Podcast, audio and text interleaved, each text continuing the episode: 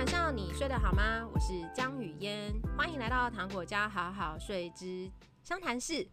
这一集一样。再次邀请到牵牛花自学团的理事长，这也是我上一集才知道，原来还有一个这么厉害的 title 的郭希瑜，希瑜，你不要叫我理事长，其实我是一个 叫他理事长，他会今天就谈不下去了，所以特别在开场的时候闹他一下。对对对对，这是一个 很很对不足以为外人道的内有内幕的一个理事长，这样子 好。再来跟我们聊聊一些我自己蛮想知道的体制外的故事啊，或者是他们怎么面对体制外现场的一些方式跟想法。那刚刚希瑜已经极力的阻止我用很可怕的称呼称呼，但是我们还是在正式欢迎他耶！谢谢哦，自己也拍手，谢谢谢谢大家好，祝福你昨天晚上睡得好，今天晚上也睡得好。真的，每天晚上睡得好，真的对所有的妈妈们跟爸爸们都很重要。那我想要再问接下来的题目啊，就是体制外的教育现场里啊，面对那些不乖的孩子啊，面对他们不想听课、玩自己的东西啊，像我最讨厌的就是他们一直擦橡皮擦，然后一直玩橡皮擦屑，然后还有一直玩史莱姆。我现在看到那个史莱姆，我就会先心中翻白眼。你们都怎么回应？嗯、第一集我们有稍微聊到一下，欸、可是这个就。史莱姆最近没有，最近过去了。嗯、就是橡皮擦会，就是擦、啊，或者是说他们会拿小玩偶出来。然后、哦、你们还有小玩偶？哎、欸，有有有有有有有有有有有小玩偶有，对对对，然后哦，说实在，他们玩那个布偶玩的好高兴，我也觉得好佩服哦。我也很喜欢看他们这样子啊，那个真是千变万化，然后拿着那个布偶啊，可以从这个教室这一头到那一头，或者在公园的时候可以玩这一头的那，对然后一个下午这样子不停的讲，不停的讲，真的。好快乐，好开心哦！那那我其实可以，嗯、我其实一方面我是真的很很欣赏他们这种快乐，或者是一个橡皮擦就可以弄出很快乐。嗯、然后其实，在搓史莱姆的时候，那那种专注，我也我也觉得好好棒哦。就像我以前我们刚开始学、嗯、学那个那个织毛线的时候，会在桌子下面这样子一直织一直织，也也是会这样。所以其实基本上我就保留着这个理解这样子。好，那但是当我在上课的时候，嗯、我会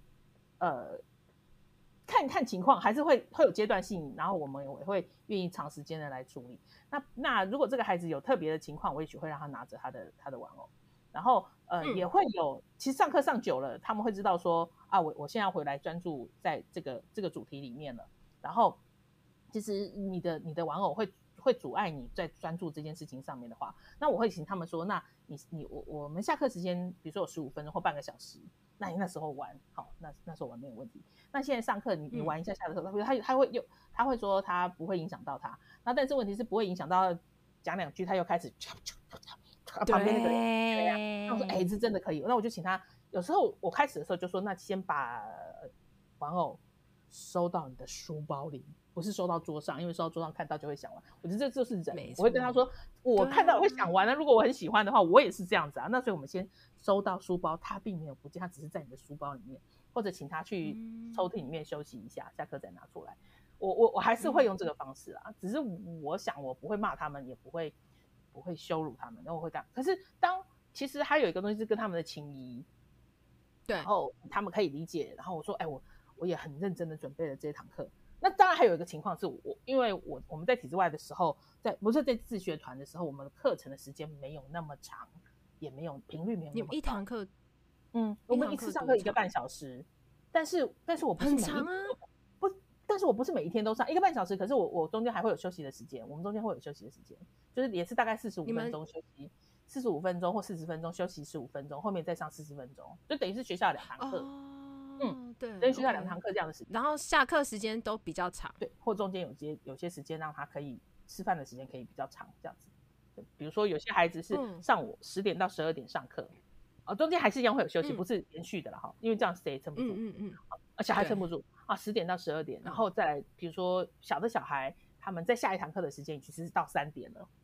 他们会有比较多的时间可以去慢慢吃饭，然后可以可以呃。可以去玩，可以在某些地方他们可以玩，对，好玩。然后也有也有时候时间比较紧，可能可能要移动的时候，这个这堂课教室跟其他的教教室，比如说要移动到舞蹈教室，那那时间就会比较紧，嗯、就不太一样，不太一样。嗯，好，那那我会我会跟孩子说，哦，现在下课时间你就赶快玩，然后我们上课时间，嗯，那我跟他有这些情谊的时候，通常啦，通常，那如果他一直不肯，那这个孩子就有其他的状况，那我会再再了解，或者是我会再等等待他这样，对，嗯，那那比如说他会觉得真的玩不够，那我会帮他想啊，那什么时候可以玩，什么时候可以玩，就是稍微多聊一下。那我们还有一堂课叫做团体日，嗯，那如果真的那么想玩，那我们就有一天就专门来玩，一直玩一直玩玩这个哦。或者是说，就开一堂课，在团体课这一天，就是变成是都在玩，主题就是在玩这个玩偶，也可以，要不要？嗯、那我们就来讨论要不要这样子？你觉得要吗？大家讨论要吗？哎，对对，大家觉得要，或者有人觉得说我不要玩这个，我要玩，我要我要做别的事，那我们就可以再来再来商量。嗯，嗯，所以有有这些弹性，这样。然后当然，嗯、呃，我还是回头说，每个小孩有每个小孩的情况，然后，嗯、呃，我我不觉得，我不觉得我刚刚说的这个东西一定可以推推到呃。学校的教室里面去，但是我很希望是说，嗯、我觉得我们做老师的人、啊，然后就是教育专业嘛，是，就是我就是很会想这些事情，我会会想这些事情跟、嗯、跟处理这些困难，还有我跟他维系的这这些情况。除了刚刚，也许有有小孩，我们刚刚说他就是需要坐在球上，这样咚咚咚咚咚对、啊、来，你手上抓一个这个这个视频器，你知道，你可以知道他、啊、他他的那个反应。其实你天天跟他相处，嗯、你你一定知道。嗯，我也不希望说他因为拿一个玩偶就一直产生。羞耻感，或者一直被念，或者他做一个史莱姆是，可是这这是大概很大快乐的东西啊。呃，岔出来讲，我其实有些妈妈说，比如说小孩很吃，很喜欢吃，嗯，三角饭团好了哈，他就每天买，每天买，买到他怕。嗯、我觉得这好狠哦，一个好喜欢的东西，把它变成他是故意的吗？对呀、啊，对呀、啊，他是故意买到。他很很喜欢吃泡面，那我就煮连续煮一个月的泡面。类类似这样，我我觉得不要啦，对对对，或者是说他很喜欢，嗯，不要不要弄到他这样子。那那我的意思是说，他很喜欢这个玩偶，啊、那不要让他一直玩，在我这个玩这玩偶的时候，是一直带着羞耻感这样子。对，哎、欸，我本来要在最后的时候讲，我说其实我们谈这么多东西啊，我觉得我自己也有缺点，跟我自己没有办法的地方，还有我谈的东西其实就是一部分。我觉得大家可以听到这些东西的时候，嗯，我也不是我们我们谈这些东西不是为了大家就哦大家。去让大家仰望说，哦，有人做的那么好，我怎么那么差？完完全不是的，就是对我来说，不是完全不是。对对，我觉得大家也可以理解说，你你听到了，哎，你觉得嗯，哎不错，我这个方式不错，那我就拿来用用看。然后哎、啊，听到某些点觉得不错，我我我也可以试试看。对，对，对，对，对，而且说你用的都在你的团体不适用，那就在那，我觉得现在至少我们可以讲到，哎，我可以再想新的方法。对啊，教育整理哦，就可以想再想新的方法。那或者是我我我我教育专业，如果我的专业不够用，那我再去看看别人。或者还有一个就是，我也放过我自己，说我现在，哎，但是不要犯法哦。就是我 也放过我自己，在这个这个情况，我现在停留一下这样子啊。如果有犯法的情况，你一定要去找协助，这样子就是对对对对，你要去违法的情况，或者真的觉得自己真的很不对劲，一定一定去找协助，然后让自己。哎，我也有过蛮挫败的经验啊，就他只是他只喜欢画自己的图，然后。真的对我我上课的主题没有兴趣，那后来也没有继续来上课，也有是也有的，那我就缘分到这里而已。嗯嗯嗯，就是不我不一定一定是那个可以可以一直跟他一起上课的人嘛。那我觉得不管这体制内也一样，他刚好也会换老师嘛。然后就你一定会换老师，就是看看有没有可以遇到有其他的缘分。但他也遇到其他老师，他觉得很很好的，那真的很好啊。对，不过也是因为现在年纪比较大了，看比较开啦。嗯，我真的觉得年 纪其实是在跟小孩相处上一个蛮有利的工具，就是你会越看越多，不管是人还是事情，你个人也会就比较松。然后我现在在体制内上课，那些玩玩具的玩具真的是千奇百怪，有光是玩水壶就玩到那边去的，然后有人真的是没有到布偶啦，但是那种小的那种可能扭蛋型公仔那种可能都有。那我也是会请请他们。我发现他们自己搜都没办法，他们自己搜就是 默默的又会再出现，所以我就会邀请他们的好朋友坐在讲桌前，就是我讲课前面的那个桌子。Oh. 我说：“那他在这边跟你一起上课，先先把车趴趴到我这边来。”对对对对对对对对对。然后他们就说：“哦，你没收我东西。”我说：“没有没有没有，老师没有带走你的好朋友，你下课可以跟他一起。”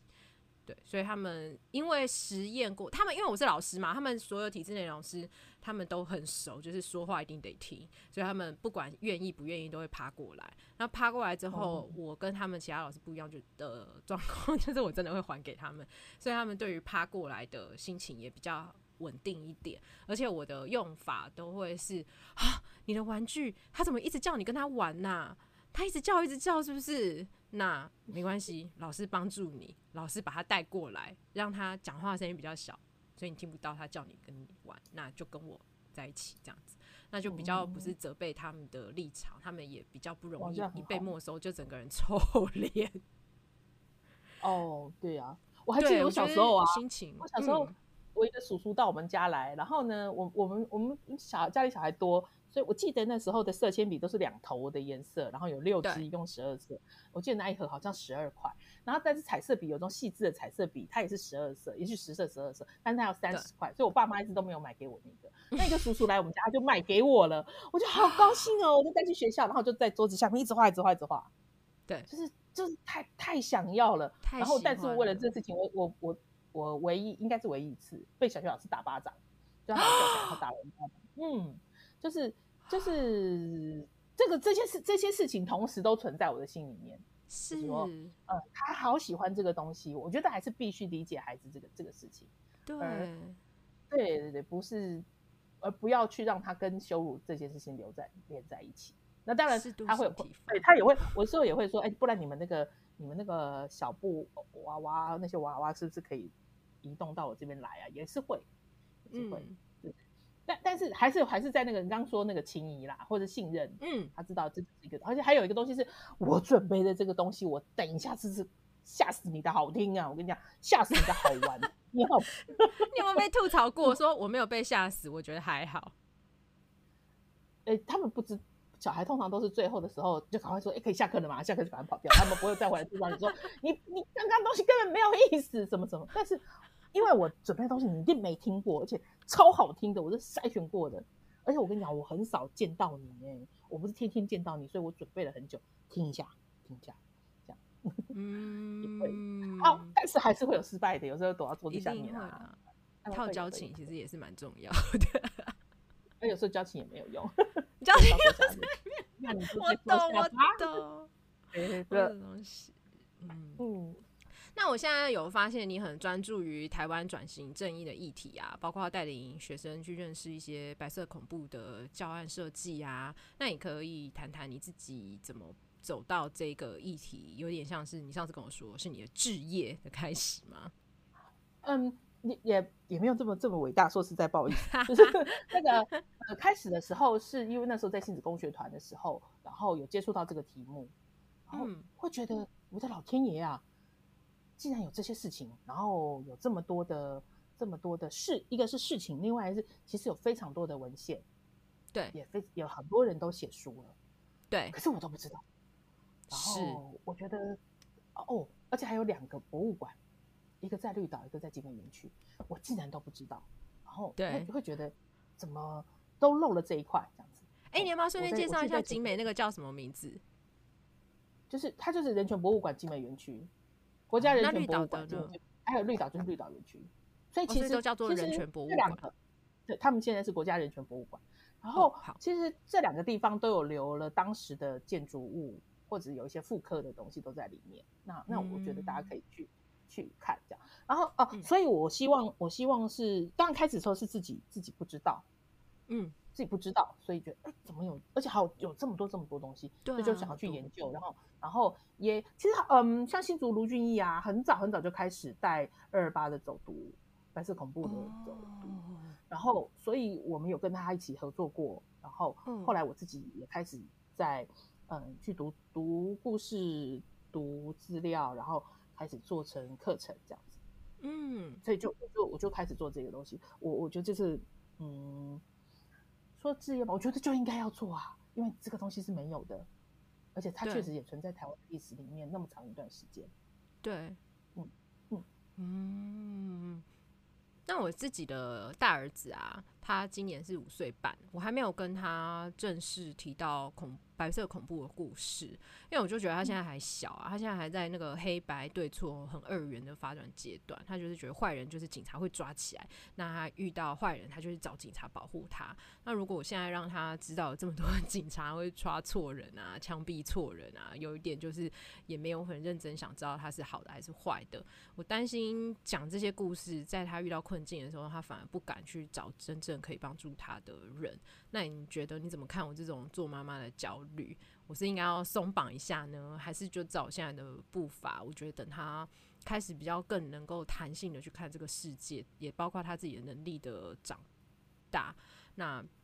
我就可以开始慢慢松绑，跟他讨论。现阶段的在讨论吗？还是就是像我现在，就是我在等，等到什么时候比较适合，或者是真的有遇到一些事件？尤其我们家其实要遇到事件不太容易，因为我们是没有电视的家庭，我们没有在看新闻，嗯、就没电视就不会看嘛。那他也就很难听到外界那种新闻的播放的机会，只有在外面吃饭啊，或者是他去他奶奶家，他们有时候会一起看新闻，但是那都很短暂。对啊，你会怎么建议我呢？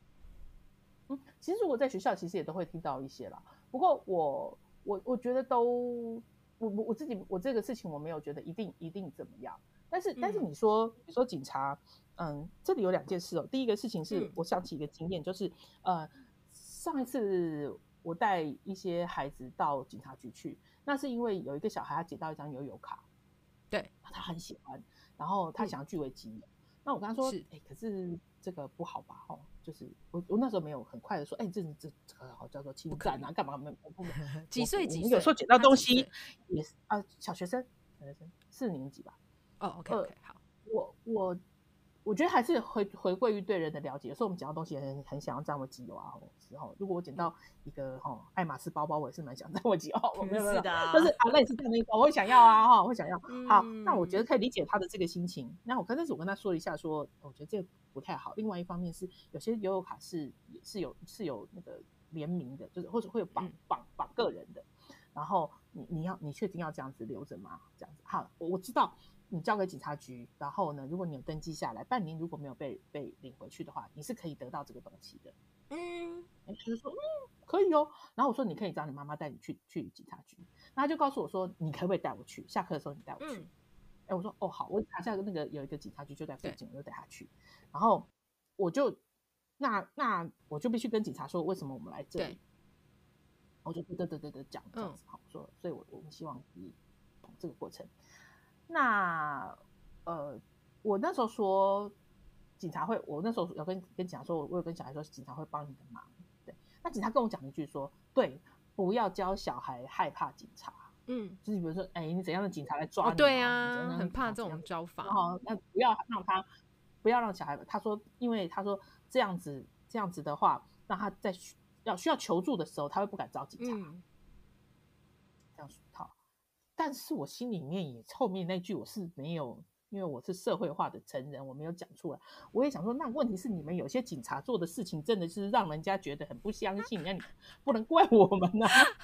真的是啊。对啊哦，哦，这个也是确实的哈，也不是所有警察都是、嗯、哦哈，也是这个情况、嗯、哦。好，但是我没有说，嗯，我说嗯，你不能在当场赏人家巴掌啊。或者是不能这样打人啊，或者是逼供啊，这样直接拖走、啊、好，这些这些。之类的哈，不能不能啊，不然谁要相信你？好好好，各种好，这是一个部分。那另外一件事情是你刚刚说，其实它是黑白分明的，然后然后对于警察会有那个，但是我在想啊，我们跟孩子说那些绘本的故事，各种的兔，我觉得兔子也有好兔子跟坏兔子啊，狐狸也有好狐狸跟坏狐狸。对啊，就是说他们这些东西东西，我觉得在他们生活当中也是会有一些呃，不一定都是什么样子是好的，或者我们。在最小的时候，当然确实会这样子，就是嘿嘿嘿嘿这样讲话的就是坏人，然后是戴一个帽子的，或者是戴一个鸭舌帽的就是坏人，然后戴一个墨镜或眼睛会闪光的就是坏人啊，他他可能会有这个过程，但是其实各各种多元的东西慢慢慢慢进来的时候，他其实这些价值会在他心里面，我觉得会慢慢慢慢的转转来转去，搅来搅去，然后冲突，然后他自己会理出一些结果来。那你自己说五五岁半的小孩要不要读？白色恐怖的东西，对对我来说，白色恐怖它仍然是一种素材。对，就是它它它他跟我们跟孩子说，呃，勇敢，或者是诚实，或者是各种各种各种各种素材故各种故事哈，台湾台湾的故事，俚语的故事，我我我我认为他他他应该是站在同一排里面的，是，就他我不会特别的把它看成是，哎呦。是一个怎么像这样子的情况，这样，嗯、所以我知道龙山寺是怎么来，或者龙山寺这个柱子，哦，这边有黄土水的雕像，嗯、做的雕像，嗯、呃，塑像，啊，跟他这里有曾经发生过白色恐怖，我觉得他他会他会是在我我会把它想成是同一排的事情，嗯，然后然后至于你什么时候要跟孩子说诚实，或者是说要跟孩子说白色恐怖，或者要跟他孩子说什么暗夜的螃蟹，这个故事，嗯，小提琴我讲过了。啊、呃，对对，好，这些这些我觉得都都都是一样啦，就是你可以可以，但是你会觉得，嗯，我觉得这个素材不太合适，那你就你就慢慢再放着也也没有关系。哎，我不知道有没有跟你讲，我家都跟小孩讲，我，自己都四十岁的时候才读了。啊对啊，你说什么？我也是，我有跟我 是不是？那、啊、你说你说，我、呃、我说没有，我说完了，说完了，你说、我、就是。有买，我最卡住的那一本书，不是其他你刚刚说的那些螃蟹啊，或者是小提琴的那些绘本。嗯、我卡住的那本书是，嗯、我不知道你知不知道，我跟我儿子都讲台语，基本台语烂到也不行。哦、然后我就有买一些台语的绘本嘛，那有一本叫做《高雄二二八》，我讲不落呢，我不阿读，那一本真是，嗯嗯，我光是自己朗读，我不知道这个。哦，那你要去，你你需要，你需要，你你念不哭，真的也是蛮厉害的。嗯，我就是卡在这一本，我就觉得这本沉重到我可能，因为我儿子是个共感度非常高的小孩，他从小听我们这样子大量讲故事啊，我觉得是个性啊。我在说大量讲故事，只是因为我们故事很多，所以有时候就很容易不小心遇到一些有点。伤心的故事，他都会不行。像有一个叫做鞋子向前走，也不过就是鞋子拟人化在往前走，然后鞋子就有跌倒不动，然后他就会大哭，然后所以他后来就叫你把那页粘起来，他不能看。然后有一本故事书叫蹦，就是各种动物会跳起来跳很高，但是瓜牛跳不起来，然后瓜牛蹦没起来之后，他也要哭，所以他瓜牛也要贴起来。他就是那个莫名共感度很高的小孩，所以 我就想说。这一本我自己都快要哭了，哦，我自己有哭过一次，然后我就没有办法想象念给他听的时候，我儿子会多么的崩溃，然后我就觉得，哎、欸，我有碰过一个孩子、欸，哎、嗯，他他他的情况是，我跟你讲哦，然后接下来他就他就会哭起来了，你不要这样子，对对，好可怕，还没还没还没还没还，你还没是还没到重点，你等等。真的，而且这件事真的不可怕，可是他就哭了。然后如果再多讲一句，他就要哭出来，他就真的哭出来。对啊，对啊，我儿子也是这类型的。我们那天去看那个魔法阿嬷的电影啊，他看到一半就不行了，他就走了，他就说他要走，我们就走。魔法阿嬷已经对魔法阿嬷，可是，在同 同个场域有比他更小的小孩，那有的小孩就是我不知道是不是因为平日接触的东西不一样。那我们家。就电没有电视就比较难看一些各种影片，那我们也没有特别就是开 YouTube 一直给他看，所以就是我觉我觉得他，嗯、然后他他他的个性就是这种共感度比较高的小孩，我也就会特别比较帮他选一下，就是看起来比较顺的，对啊，好啊，就再再等一等，或者是说，呃，那个那个孩子，我刚刚说那个小孩现在四年级了，嗯、就是我比如说蔡廷南被那个那个暴风雨吹到越南的时候。以前的话，他大概大概他他他就要哭了，嗯、但是呢，现在他不会了，了。就是，然后我后来也会特别注意他，就是我在说话的时候，我就会看他的状况，然后，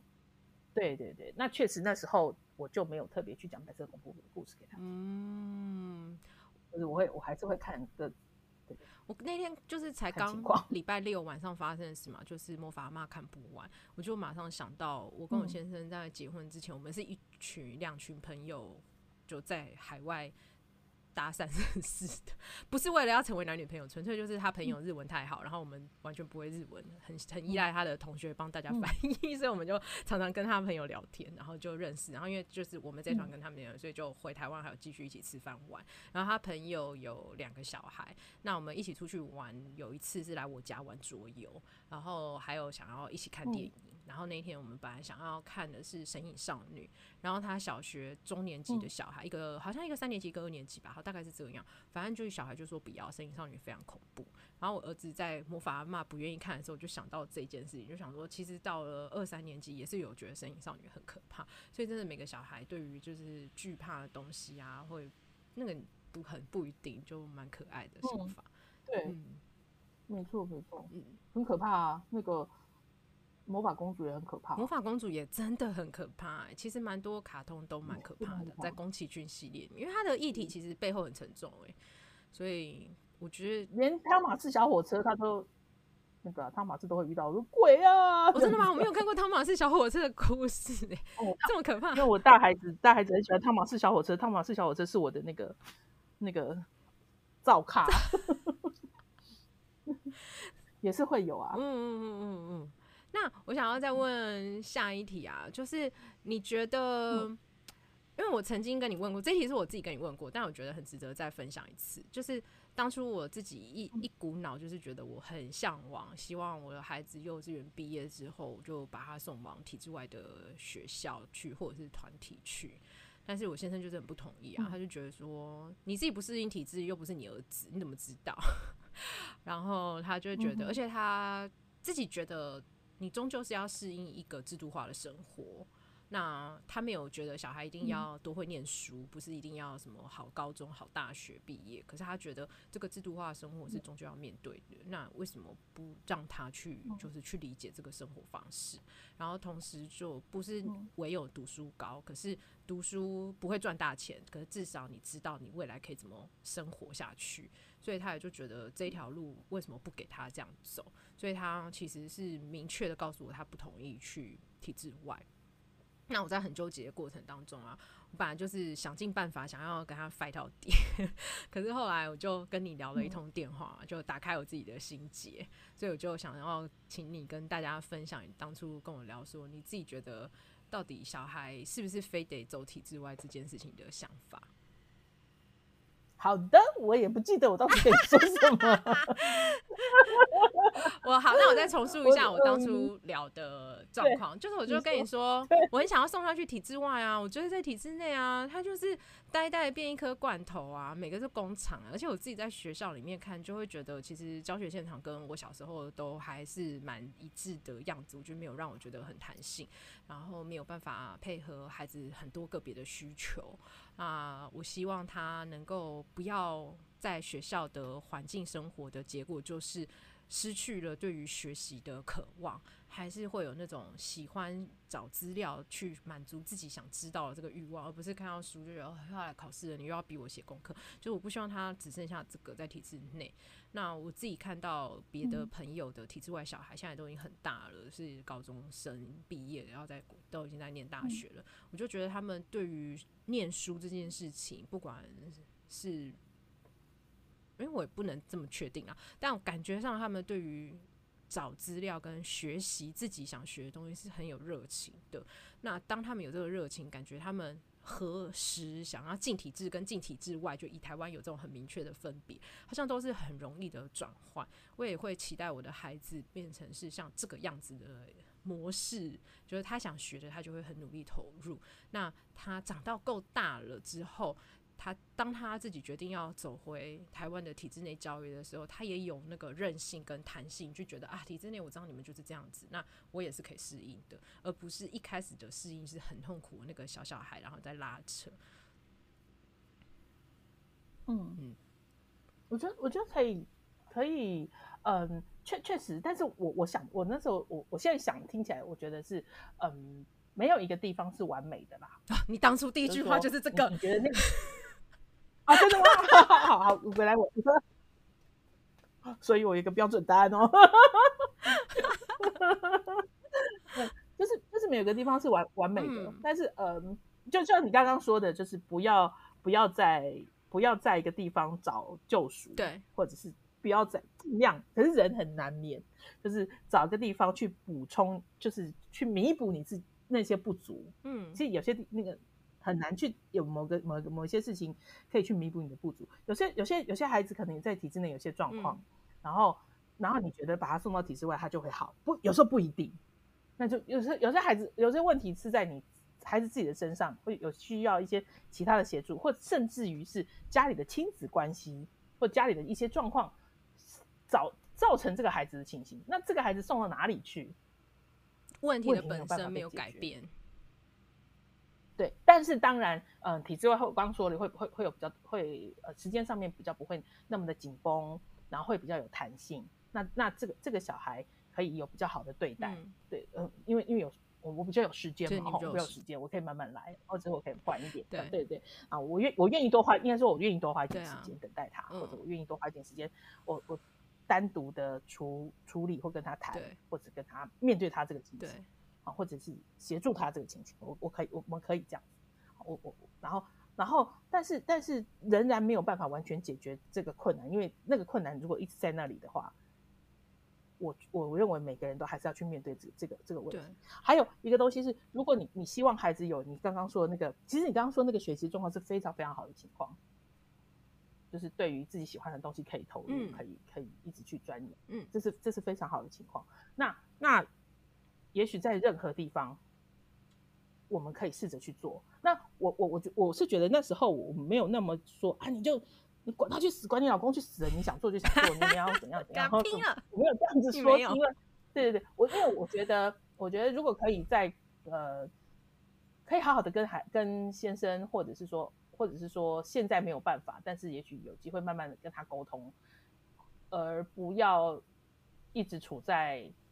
跟先生是很很争吵，或者是争执很大，因为因为我觉得这个家里家里头这个情形会比较伤害小孩。对，当然我觉得会有点不甘心的，会觉得我或者我在忍耐或者是什么，但是我回头是想是这个东西我我我伤害到小孩的话，我我还是会愿意稍微的呃先先忍耐一下，或先先。退一下，而且君子报仇三年不晚。嗯、反正如果如果这个孩子是我带的，我现在不行哦，我三年以后，或者是说我有机会，我慢慢慢慢找机会让他跟他说，让他知道，我觉得还是有机会的。其实还有另外一件事情，其实很多人会认为体制外是很很不跟社会接触的，其实不是，真的是超级不完全根本就是在社会里面打滚的小孩。对，其实其实学校才是象牙塔。他一直关在里面呢，他有在跟社会接触吗？没有，没有啊。比如说，我刚说那个学校会那么认真去上白色恐怖的事情吗？其实不会啊。或者我我们我们其实常常在呃公园里面，或者在在很多的地方移动行动，然后我们会一整天在外面移动，或者甚至于去爬山，或者做什么这些事情，其实都一直在跟社会做很多的接触。然后坦白说，也会有一些冲突，一定有，也会有的。嗯，对对对。所以应该是说，我不想我的小孩跟社会接触才是去学校。啊哦，是要剪掉吗？不用，就是给他留下来。虽然他说他不听我的 podcast。好，那那那像我小孩后来，嗯，因为我们搬家，然后也那个没有没有再继续自学，然后还有还有，但那个没有再继续自学有一些原因。然后后来后来他没有再继续自学的时候，他到学校去的时候，他有一次告诉我说，他觉得很奇怪，他们班上好多同学不会游泳。然后呢，也有很多人没有办法在水里面张开眼睛。他告诉我说，他想的这么清楚哦，没办法在水里面张开眼睛，他觉得好奇怪哦，这样。然后也会有，比如说要办园游会的时候，我们班很多人不会自己煮饭呢，不会自己煮面呢，然后也不会打蛋呢，这样子，他也觉得很很奇怪。所以到底哦，到底谁没有跟社会接触，跟没有生活的技能，真的很难讲，真的很真的很难讲。那这个这个必须有一些。有一些接触啦，嗯、或者是有一些呃，再花一些时间去讨论这样。嗯那嗯，如果还想要这个维系这个婚姻的话，好，前提是还想要维系这个婚姻的话啊、呃，这个事情我觉得嗯、呃，可以慢慢沟通啊，并不像说，比如说有些婚。呃，会影响婚姻的那种很大的危机或问题。对啊，我觉得这真的是不是很慢慢来。对对对对，我自己，因为他自己一开始我们在聊这个时候，就是小孩刚进幼，准备进幼稚园的时候，他就告诉我他的限制这样子嘛。然后小孩就在我决定的幼稚园，就比较游戏式的幼稚园里面上课。那他就发现，因为他也自己知道，我选这间幼稚园其实比别的幼稚园还要轻松。虽然呃，公立幼稚园是。没有教案才对嘛，就是都是在玩。可是公立幼稚园以我们家这边的公立幼稚园，我们的邻居有抽到，那他们两个，我们两个的小孩是同年，然后都是男生。那那个小孩我们很熟，因为没没事就在我们家有一起玩。我们有个好邻居，所以男孩在这边蹦跳敲打是不会被骂的。那他们就来我们家玩。那我跟这个孩子这么熟，他进了学校之后，却常常被老师要求去评鉴，是否过动啊，是否专注力不足啊。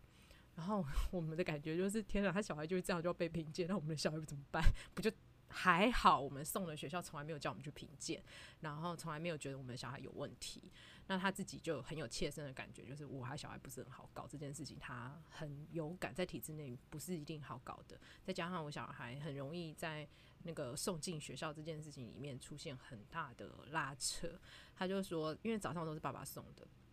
他就是最近小孩已经大班了。他们学校没有那种抱进去就走了那一种，他们的学校是沉浸式教学，也就是入学的前一第一个礼拜是家长陪读，你就是坐进教室里面，让你小孩完全看得到你，然后坐在那边陪他念书，然后再一起下课，一起上学，一起下课，这样就是我真的觉得心超累的，我坐在那边好痛苦，然后坐到慢慢移出来到教室外面，但小孩随时要找你都可以看到你，就是在行政区。然后再到你可以离开整个校园，可是要在附近随口随回来。那有的小孩可以用一个礼拜，有的小孩十天，也有听过有的小孩一个月的。然后学校就是通开，那不会一次有一排家长坐在后面，他们一次就是一个小孩进去之后才会约下一个小孩进来，他们入学时间是很拉很长的，蛮佩服他们这样子。嗯，很细致的做法，很细致的做法，这也是我觉得龟毛才会选这种学校，那当然整到自己。嗯嗯，然后。在这个情况之下，我老公有去做过一一天，所以他也就很好笑。他就说，其实他觉得暴走也就蛮好的。那天做了很痛苦，然后他每天要送小孩上学哦，小孩从幼呃从大小班到现在大班，他说他小班都会哭，他也觉得没关系。中班频率也是会哭，也蛮高的，但是他就是在那边陪他哭到满意，他再进去这样子。到现在大班了还会哭，他那天就跟我说，我送小孩上学也已经到第三年的年资了，我真的没有看过其他大班进学校还在哭的啦，就你儿子。然后我就说，嗯，那你自己要心理准备，以后上那个前面那间小学，你也是这样一路牵一路哭哭哭哭的，那你再跟他拜拜的人，他说啊，那也是没办法，那我也就开始跟他。说，如果真的在学校里面真的没办法适应，因为学校不是现在他的幼稚园，给他这么大的弹性，你可以哭很久啊，然后老师在慢慢等你啊，在慢慢帮你移动啊，然后还问你想做什么，然后你说不要，他也说没关系啊，那不然你就在这里，就没有那么多空间的话，那如果真的最后不念不念的话，我们就是送体制外，我就就是开始这样的。那是因为他自己看到他儿子的状况，我觉得他多少也有底，他现在。我觉得他自己也在接着会他的挣扎。如果真的你说有在认真赚钱吗？有底有啊！我老公他的赚认真赚钱是不是一点点呢？我们常常就是 每天晚上平均九点后、十点后他才会进家门。对，对，我觉得他在赚钱上面我已经不能再刁他了，只剩下我有没有认真赚钱这件事情了。再刁下去，他 就是可能过劳的人了。他已经过劳了，再来就是爆肝，他已经确定过劳了。所以我觉得他就是在思考的是，他对于一个小他自己的小孩，什么时候要去适应一个他不适应的生活方式的这个他的这一个指标，他在哪里可以。觉得他安心，然后跟他又顺着他的孩子这种互相拉扯的，嗯、就是看他。那我当然很简单啊，就是这样，哼哼哼，不适应我们就可以去体制外了，就是这种心情，对啊，很棒啊，你你处理的很好哎、欸，因为就是真的是你打开我的那个结之后，我就可以更轻松的去看这整件事情。不要这样说，不要这样说，我不记得了，你不记得，但是真的帮助我很多。但是他。我觉得我也看到我先生，他在于跟小孩相处，因为他跟小孩相处是很明确。虽然他这么晚才下班，但是他每个周末就是一个单飞的妈妈。周末我才不管他，我就说：“哎、我要去休息，再见。”我就出门，然后从小孩很小婴儿时间就这样，到现在老二出生十个月嘛，他们我老二还没满三个月的时候，我就把他们全部都丢着在台。湾，我自己跑去伦敦十八天。所以我是一个很单飞的母亲，那我先生也就变成是一个我自己觉得是正常爸爸，就他可以随时接的照顾他的小孩都是没有问题的。那因为他这么高度的投入在育儿身上，他真的看到他孩子的样子，跟你可以强迫他，你不可以强迫他，跟你要怎么跟他拉扯的时候，他自己的人生也会比较顺。我觉得他自己有自己的心得，跟我能不能影响他是完全无关的。可是他在这个心得上，我觉得他蛮不错的，所以我也是觉得我对他也开始有这种信心，就是他也是会为了孩子好去调整他自己对于这个世界跟这个社会的看法。很好哎，我我剩下最后一题还是可以讲完吗？嗯。那请说，好，那就想要请你聊一下你自己小孩在求学过程中啊，有体制内经验跟体制外经验，那可以分享一下他们在哪一些阶段，在哪一个分配？是你真的有新的分配，还是就像你刚刚说，只是因为搬家的一些很实际上的一个决定？那你跟你的小孩有讨论怎么决定要去哪个阶段吗？还是就比较顺，然后试试看的状况？嗯，其其实其实我我不是一个。就是我我我觉得人生呐、啊，我原本也以为啦，我二十几岁的时候，或者我在体制外要教书的时候，嗯，我觉得嗯，就是可以这样子，然后就应该要这样过，或是怎么样。嗯、所以像你刚刚说的，我觉得应该要送体制外学校，或者应该要全职当全职的妈妈。但是我真正结婚之后，然后生活上面的一些困难，嗯，或者生活上的一些没有办法配合，我才发觉，哎呦，阿娘喂，这个世世界世界完全不是你可以想象，甚至于你也不能真正决定说你要你能不能当全职的妈妈。那那我我我碰到的时候，所以我后来后来的其实孩子在哪里读书，或者是呃我自己的情况，很多都是背着这个时事或者这个这个情况就是推着走的。嗯，比如果当我必须一定得工作的时候，我就我就一定要让我公婆帮忙带小孩，嗯，然后或者甚至于我公婆觉得两个孩子当妹妹会爬来爬去的时候，他们没有办法负担带两个孩子的时候，小的呃大的孩子就必须送进。嗯，托儿所里面去。那当然，我们有选择，也有找，这样子，一直一直都会找学校，一直会选择学校。好，那那那，所以他他会是这个过程啊。一直后来到我先生工作比较稳定下来的时候，然后嗯，也有一群朋友，以前以前在人本啊，在森林小学碰到的朋友，然后他们正在开始要自学。那我想，哎、欸，自学，我觉得我我我我是可以教学的。对啊。然后我所以我就我我就带问问我孩子。那但当然说不用去学校上学，他们当然是全部都觉得非常好，啊、这样子，或者去去海边潜水也叫做上课。啊、那他们真的觉得非常好。对，对他他会很愿意。那其实孩子孩子当然有一部分是被决定，对，就是他其实没有办法那么通盘的考虑。但是我想的是说，我们到这个领域来试试看，那试试看，呃，你也会你你一定也会有一些感想或者是经历，你觉得好或不好，要不要再继续？然后就像那时候我跟。跟因为孩子的公公，呃，就孩子的爷爷啦，听到的时候会觉得很很很匪夷所思，觉得这到底是什么东西？没去学校上学，这简直是大逆不道，这完蛋了！这小孩没有在学东西哦，什么都不会，什么什么，会会有这个会有这个会有这个焦虑。然后那我也是跟他谈，是说，嗯，就是试，也许就是试一呃半年一年。嗯然后人生不会毁啦，对，我们试试看这样子。嗯，而且我自己我自己会我自己会有一些我自己可以教学一些部分这样子。嗯，然后所以就就就开始试了。然后后来后来结束的时候，比如说啊，我说结结束自学，然后比如说我们搬家了，然后在学习的伙伴上面变少了，然后还有还有看到小孩，因为因为我们搬家之后学习伙伴变少，然后他们在互动的时候，大概两年都只有个位数的孩子在互动。嗯那我会看到一些困境，嗯，然后我就跟孩子谈说，那我们到学校去试试看，嗯，这样，然后呃，这个过程其实我觉得都是被推着，在情势上面被推着走的，嗯，那不是我没有那么多可以一直选择说要或不要，那当然也有可以选择要或不要的时候，对，然后进去之后也要选择要不要继续留着，或者要要不要继续，是一样啦，都一样，嗯。嗯。所以反而就是是很弹性的，在自己的处境里面跟着孩子去观察，然后就做出当下你们大家都觉得最好的选择。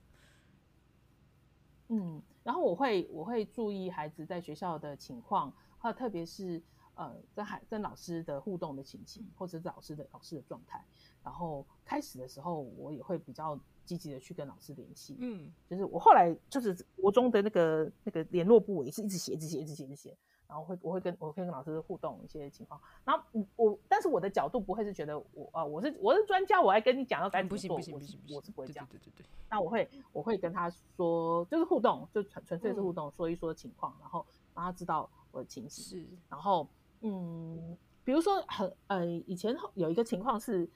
国中小孩，然后他们觉得那一天呢非常非常的热，嗯，好像是这样子。然后好几个孩子打电话给爸爸妈妈，叫爸妈帮他请假带把小孩带回家。